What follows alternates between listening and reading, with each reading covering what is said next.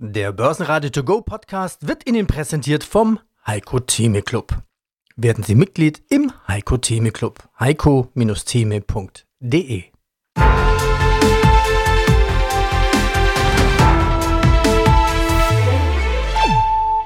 Börsenradio Network AG Marktbericht Man erdet sich so ein bisschen, auch mit Gold. Ja, fassen wir zusammen. Kann man sagen, Gold, das beste Schlafmittel der Welt? das ist ein sehr schöner Claim. Dankeschön. Ähm, das ist in der Tat, es ist in der Tat äh, ein Schlafmittel. Es ist kein langweiliges Objekt, wie wir es gerade gemerkt haben. Die Maple Leaf kann, kann auch sehr schön und entzückend sein. Aber in der Tat ist es das. Also wenn Sie langfristig regelmäßig in Gold investieren, können Sie mit dieser Asset-Klasse sehr gut schlafen. KI bedeutet einfach nur, dass eine Maschine Entscheidungen trifft, die normal menschliches Denken erfordern würde. Jetzt, wo das wichtig ist, ist natürlich so ein digitalen Zwilling Gold wert. Wir können alle Daten, die historischen Daten aus der Bauphase, alles kombinieren mit den momentanen realen Live-Daten. Das ist natürlich in den jetzigen Zeiten mit den jetzigen Herausforderungen ein sehr wichtiges Produkt. Und deswegen sind wir sehr, sehr stolz, dass wir so einen guten digitalen Zwilling jetzt diese Woche jetzt äh, an den Markt bringen können. Gleich mehr hier in diesem Börsenradio To Go Podcast. Ich grüße Sie. Aus dem Börsenradiostudio meldet sich Peter Heinrich unterstützt von Kollege Andreas Groß. Donnerstag, 26. Oktober 2023, dem Tag der EZB-Entscheidung. Die US-Wirtschaft zeigt sich von ihrer starken Seite und gibt dem DAX so richtig Auftrieb, aber es reicht nicht. Denn ein Abwärtstrend für Siemens Energy und Siemens setzte den DAX unter Druck, der sich dem Tiefstand vom Montag mit 14.630 Punkten näherte. Doch dank ermutigender Nachrichten aus den USA erholte sich der DAX und schloss mit einem Minus von etwa einem Prozent mit 14.731 Punkten. Die US-Wirtschaft zeigte sich im dritten Quartal stark mit einem Wachstum von 4,9 Prozent, getrieben vom privaten Konsum. Obwohl eine Zinspause angedeutet wurde, ist das Ende des Zinserhöhungszykluses noch offen. Die EZB behält ihren Kurs bei, was dem DAX eine Atempause verschafft. Quartalsbericht. Ja, mein Name ist Andreas Niedermeyer und ich bin der CEO der Alzchem Group AG. Andi Groß aus dem Studio des Börsenradio. Es ist ja fast wie bei Asterix und Obelix. Ne? Also ganz Gallien ist besetzt von den Römern. Ganz Gallien? Nein, nein, ein kleines Dorf leistet Widerstand. Also die ganze Chemiebranche hat Probleme. Energiepreise, Rohstoffe, Lieferketten ganze Chemiebranche? Nein, ein kleiner Spezialchemieanbieter mit Namens Alchem schreibt richtig gute Zahlen. Herr Niedermeyer, bei den Galliern war das Geheimnis der Zaubertrank. Was war denn Ihr Geheimnis? Ja, das würde ich gern aufnehmen, dieses Beispiel. Unser Zaubertrank ist tatsächlich Flexibilität und Konzentration auf Spezialitäten. Und über die Konzentration auf diese Spezialitäten, äh, vor allem in unserem Bereich Kreatin, Reamino, Dormex, Nitroguanidin, das sind wirklich einmalige Spezialitäten, wo wir auch die Rohstoffe zur Verfügung haben, die nicht so breit verfügbar sind, können wir uns tatsächlich absetzen von den anderen Chemiemärkten. Free Cashflow dreht auf. Jetzt 30 Millionen plus, 66 Millionen mehr als zuletzt. Also da kommen wir von einem negativen Bereich. Was haben Sie denn mit der ganzen Liquidität vor? Ja, ehrlich gesagt, da hatten wir im letzten Jahr schon ein bisschen Sorge, als hier die Strompreise so deutlich gestiegen sind und plötzlich unser Cashflow negativ war. Da haben wir dann sehr konsequent umgesteuert. Wir haben versucht, jetzt unser Networking Capital wieder deutlich im Griff zu halten. Das operative Geschäft läuft auch gut. Wir haben Kredite zurückgeführt, auch kurzfristige Kredite zurückgeführt und haben uns somit auch Luft verschafft für weiteres Wachstum. Und dieses weitere Wachstum haben wir auch beschrieben in unserem Quartalsabschluss, dass wir das auch vorhaben. Wir haben viele, viele gute Ideen. Eminex, hier könnte man von jetzt aus dem Stand weg 5 Millionen Tonnen CO2 einsparen. Setzt sich gerade so langsam in den Köpfen durch in Deutschland, in Europa. Hoffentlich schnell genug, weil sonst gehen wir nämlich aus Europa weg mit diesem Produkt und dann sind wir weg, weil die Amerikaner und die Australier oder vielleicht die Neuseeländer sind dann etwas schneller und dann sparen wir dort das CO2. Für die Welt mag es gleich sein, für Europa wahrscheinlich nicht. Aber das ist zum Beispiel ein Wachstumspfad, den wir beschreiten wollen und äh, ja, wenn es ums Geld geht, dann geht es ja auch um Dividenden am Ende des Tages. Die Erwartungshaltung wird sicherlich sein, dass wir die Dividende wieder leicht erhöhen, äh, wenn das Geschäft gut läuft. Und der dritte Punkt ist natürlich, dass wir uns gerade überlegen, M&A-Themen sehr genau anzuschauen, weil die Rahmenbedingungen in Deutschland und in Europa so sind, wie sie sind. Und die werden sich auf Dauer möglicherweise auch nicht mehr zurückverändern, sodass wir auch darüber nachdenken, uns breiter aufzustellen und möglicherweise auch in den USA was ja, in Entwicklung zu gehen. Das ist mir aufgefallen, das ist der letzte Absatz, der es irgendwie in sich hat. Zusammengefasst, die Strompreisdiskussion treibt sie in die USA. Mit welchen Konsequenzen auch für den Standort Deutschland? Ja, ich werde da auch äh, tatsächlich gefragt, äh, wenn ich selber jetzt in Berlin bin. Ich war letzte Woche auch wieder im Verteidigungsministerium, wir sind im Wirtschaftsministerium, wir sind im Umweltministerium, wenn wir da auch eingeladen werden oder vorsprechen dürfen, um auch diese Rahmenbedingungen zu diskutieren. Da werde ich auch immer gefragt, naja, macht er schon Investitionen im Ausland? Wie schaut es aus? Was hat das für Rückwirkungen auf unsere Arbeitsplätze? Und so ein Chemieunternehmen, wie wir das sind, das können Sie nicht von heute auf morgen wegverpflanzen. Das wird nicht gehen. Aber die grundsätzlichen Entscheidungen werden heute getroffen. Investieren wir in Deutschland oder investieren wir in den USA. Und wenn die Investitionsentscheidung für USA getroffen ist, dann wird es den Wettbewerb auf Dauer geben zwischen den Standorten. Das heißt, wir werden es heute nicht sehen, wir werden es morgen auch nicht merken. Und in Summe, ich als Bayer, Sie hören das auch in meinem Dialekt, ich stehe schon für den bayerischen Standort. Wir haben auch die letzten Jahre hier hunderte von Millionen investiert und wir wollen das auch gemeinsam entwickeln. Aber wir müssen uns in der Tat auf mehrere Füße stellen und haben das auch ganz klar in unserer Strategie so formuliert. Kommen wir zu den Firmenmeldungen nochmal zu Siemens. Siemens Energy verhandelt über mögliche staatliche Bürgschaften für Kredite von bis zu 15 Milliarden Euro, was die Aktie um mehr als 30 Prozent einbrechen ließ. Auch die Siemens-Aktie verloren rund 4 Prozent. Mercedes-Benz senkt die Jahresprognose aufgrund harter Konkurrenz, während Rheinmetall von einem robusten Rüstungsgeschäft profitiert und ein operatives Ergebnis von 191 Millionen Euro erzielte.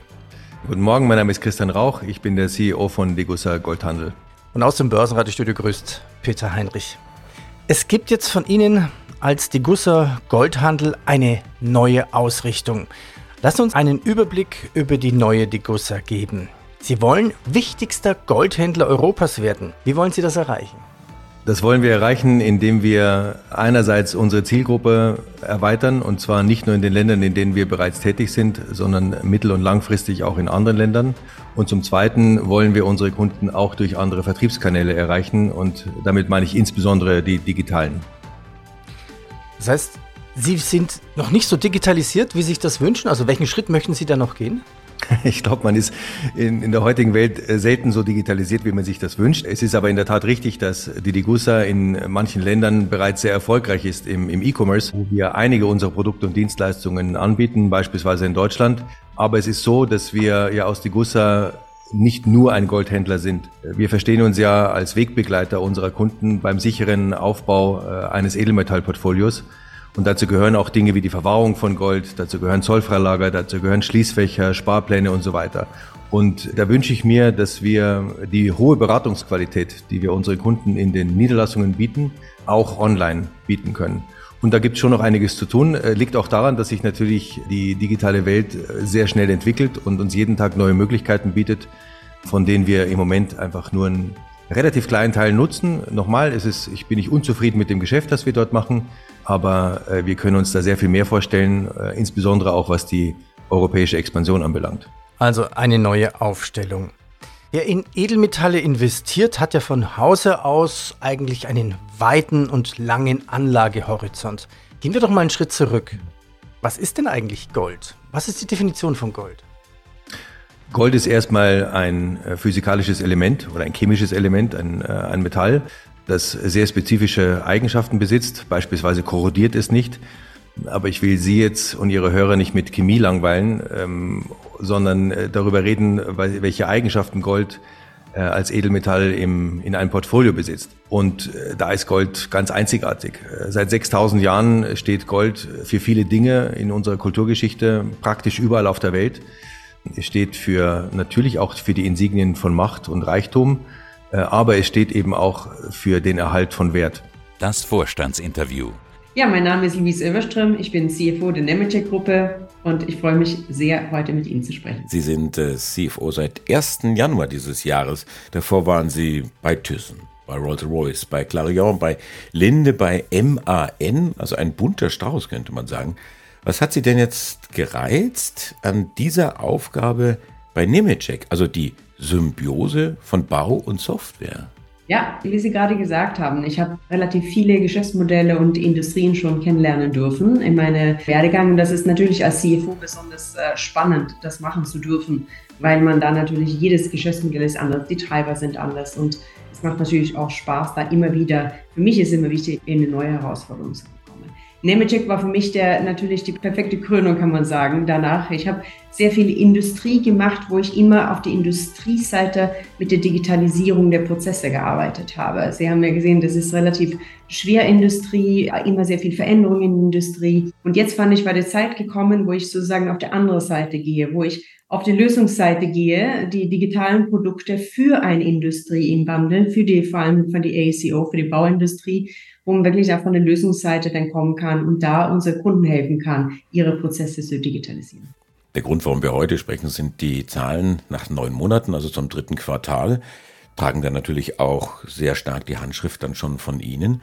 13 Prozent Umsatzwachstum, 20 Prozent EBTA-Steigerung und die Marge bei 33 Prozent. Sie haben vor wenigen Tagen die Umsatzprognose fürs Gesamtjahr erhöht und erwarten bei der EBITDA-Marge den oberen Rand der Prognose. Was mich wundert, die Baubranche, die schwächelt. Sie ächzt unter den ungewohnt hohen Zinsen und dem schnellen Anstieg. Das Thema Digitalisierung in der Baubranche dagegen brummt offensichtlich weiter. Warum ist das so? Ja, ich glaube, äh, Sie haben ganz genau die, die Treiber, die unterschiedlichen Treiben der, der Industrie und wie man auch unsere Geschäftsentwicklung auch anschauen muss, schon identifiziert. Die Baubranche, wie Sie sagen, ist natürlich großen Herausforderungen ausgesetzt, gerade jetzt in der, in der heutigen ökonomisches oder wirtschaftliches Klima, was wir heute auf den Weltmärkten sehen. Man darf aber nicht vergessen, dass es sehr unterschiedlich, je nachdem, in welchem Wirtschaftsraum man sich befindet. Und ich hatte schon gesagt, die Nemetschek-Gruppe ist wahnsinnig gut aufgestellt, indem dass wir A, Softwarelösungen über die ganze Lebenszyklus eines Gebäudes anbieten. Das heißt, alles von ganz Anfang von der Architektursoftware bis hin zu Smart Buildings, Workplace Management etc., da wo wir uns in unserem äh, Arbeitsplatz einchecken, wenn man einen Platz im Büro zum Beispiel sucht. Das heißt, wir haben Software über den ganzen Lebenszyklus und das sind natürlich auch dann noch unterschiedliche Personen, die diese Software benutzen. Auf der anderen Seite sind wir ein sehr, sehr globales Unternehmen. Wir sind in München zu Hause oder geboren, aber auf der Welt zu Hause kann man sagen. Wir haben einen sehr großen Anteil unserer Umsätze in North America, in den USA. Wir haben auch in vielen europäischen Ländern verteilt, unseren europäischen Anteil an Umsatzwachstum und wir haben einen kleineren Teil auch in Asien Pazifik. Und das heißt, wir sind nicht ein Wirtschaftsraum aufgesetzt und auch nicht eine Branche, wenn man so will, weil wir verschiedene Personen und verschiedene ja, Lösungen in diese Branche anbieten, sodass der wirtschaftliche Erfolg der Baubranche momentan, vor allem in Deutschland oder den kontinentaleuropäischen Einflüssen, nicht bei uns sozusagen das große Thema ist. VW verdoppelt seinen Q3-Gewinn auf 4,35 Milliarden Euro, obwohl Finanzchef Arno Antlitz schwierige Jahre auf dem chinesischen Markt erwartet. Linde hebt trotz eines Umsatzrückganges seine Gewinnprognose an, da der bereinigte Nettogewinn um 15 Prozent auf 1,6 Milliarden Dollar stieg. Andreas Brandstetter, CEO Unica Insurance Group in Wien. Das letzte Interview hatten wir überschrieben mit Unica, ob Umweltbus mit KI, schnelle Arzttermine oder Wellness-Oasenversicherung. Kurz gefasst, das Geschäft brummt. Das Geschäft brummt trotz der globalen Eintrübungen im makroökonomischen Bereich und im politischen Bereich, sowohl im Heimmarkt Österreich als auch im Wachstumsmarkt Osteuropa und es brummt auch in dem ganz großen Ökosystem Gesundheitsthema, das für uns abseits der Versicherungen absoluter Zukunftsmarkt ist.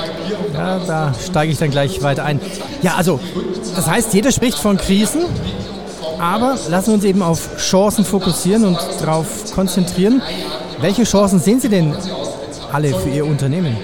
Zwei ganz große Chancen. Die erste Chance liegt im Wachstumspotenzial in Osteuropa, unserem großen Wachstumsmarkt, wo einige hundert Millionen Menschen leben. Auch wenn wir aus Russland dabei sind auszusteigen, gibt es immer noch eine Riesenanzahl an Menschen, die dort schwer unterversichert sind, was kein Wunder ist, wenn man bedenkt, dass diese Teile Europas erst seit etwa 30 Jahren wirklich in ja, mehr oder weniger Demokratien leben. Ich gebe Ihnen eine Zahl. Eine Einwohnerin Österreichs gibt pro Jahr etwa 2000 Euro für Versicherungen aus. Der Referenzwert ist in Tschechien, dem diesbezüglich reifsten Markt Osteuropas, knapp unter 500. Also der Faktor so 4 steht uns im Laufe der nächsten Jahre, Jahrzehnte wohl zur Verfügung als quasi natürliches Aufholpotenzial. Sind dort die Prämien auch günstiger vielleicht? Die Prämien sind immer der Kaufkraft angepasst, natürlich, aber das andere ist, dass Menschen im Reifezyklus des Marktes leben. Zunächst wird das versichert, was man versichern muss, das sind die Autos. Hm, dann bleibt ein bisschen was über eines Tages, da gibt es vielleicht, wenn das Auto teurer wird, eine Kaskoversicherung, die man sich leistet. Irgendwann dann beginnt man die eigene Wohnung oder das kleine Häuschen abzusichern und erst dann, wenn wirklich ein Überschuss im Haushaltsbudget da ist, sprich wenn der Mittelstand wächst, dann beginnt man darüber nachzudenken, ob man vielleicht für die Kinder vorsorgt oder sich vielleicht eine Gesundenversicherung leistet. Merck und Co. erhöht die Umsatzprognose aufgrund der starken Nachfrage nach einem Krebsmedikament namens Keytruda. Ebenso heben Danone und Unilever ihre Umsatzprognose an.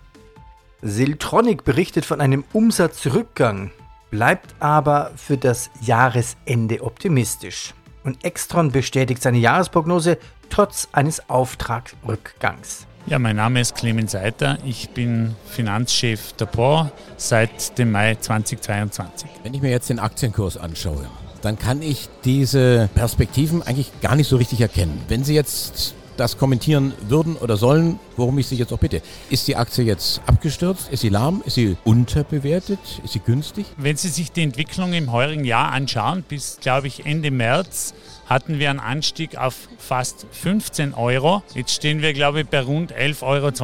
Was war in der Zwischenzeit? Wir haben einen Rekordauftragsstand, Rekordauftragseingang, gute Ergebnisse kommuniziert, lauter positive Dinge. Wo kommt die Diskrepanz her? Wie angesprochen, Wohnbau oder Immobilien haben ein Thema aufgrund des schnellen Zinsanstieges. Und wir werden leider an der Börse in die Kaste mit den Immobilien geschmissen. Und äh, Fondsmanager da oder dort unterscheiden hier jetzt nicht immer so, wie das Unternehmen individuell hier dasteht. Das hat aber auf der anderen Seite auch ein großes Potenzial. Wenn Sie sich anschauen, dann haben wir aktuell PI oder KGV von ungefähr 5 bis 6. Ja, das ist wirklich sehr günstig und zeigt, glaube ich, bei den Fundamentaldaten, die wir haben, sehr viel Upside-Potenzial. Auch bei der Dividendenrendite? Wir hatten zuletzt 36% Payout Ratio und das hat eine Dividendenrendite von 5,3% ergeben und ich glaube, das ist ganz gut und an dem wollen wir auch festhalten. UPS erleidet einen Umsatzeinbruch von 12,8% auf 21 Milliarden Dollar im dritten Quartal, hauptsächlich durch das Ende der Corona-Sonderkonjunktur und Tarifstreitigkeiten in den USA. Die Facebook-Mutter Meta warnt vor möglichen Auswirkungen des Nahostkonfliktes auf das Online-Werbegeschäft. Trotz eines Umsatzanstieges von 23% auf 34,1 Milliarden Dollar im letzten Quartal.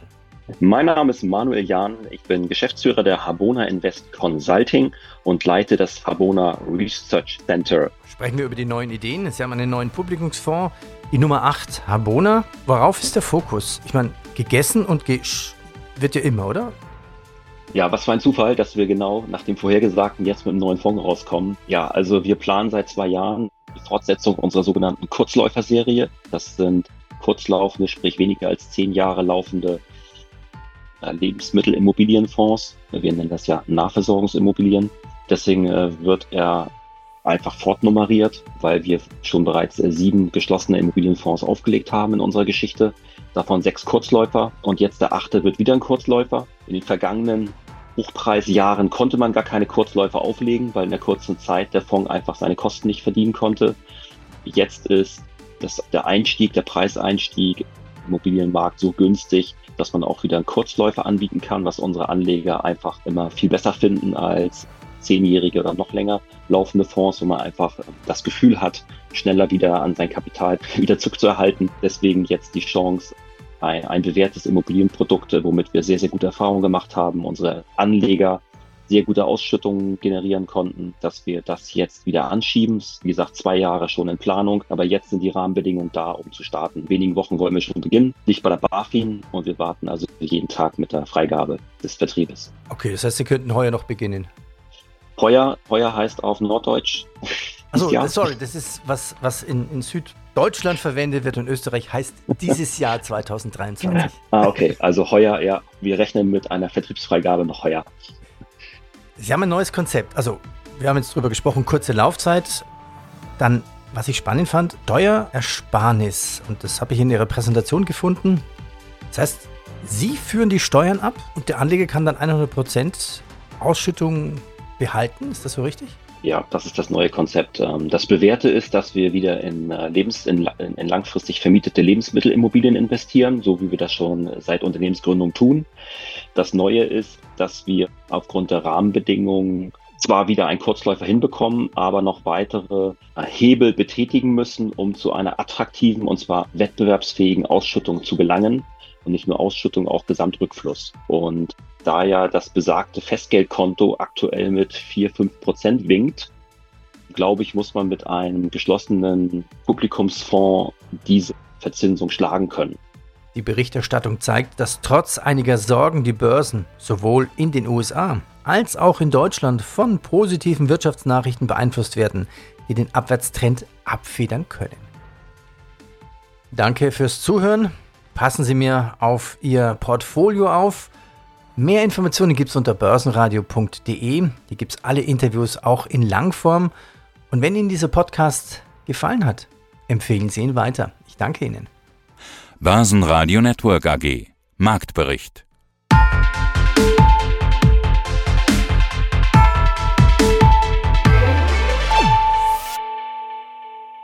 Das Börsenradio Nummer 1 Börsenradio Network AG der Börsenradio To Go Podcast wurde Ihnen präsentiert vom Heiko Theme Club. Werden Sie Mitglied im Heiko Theme Club. heiko-theme.de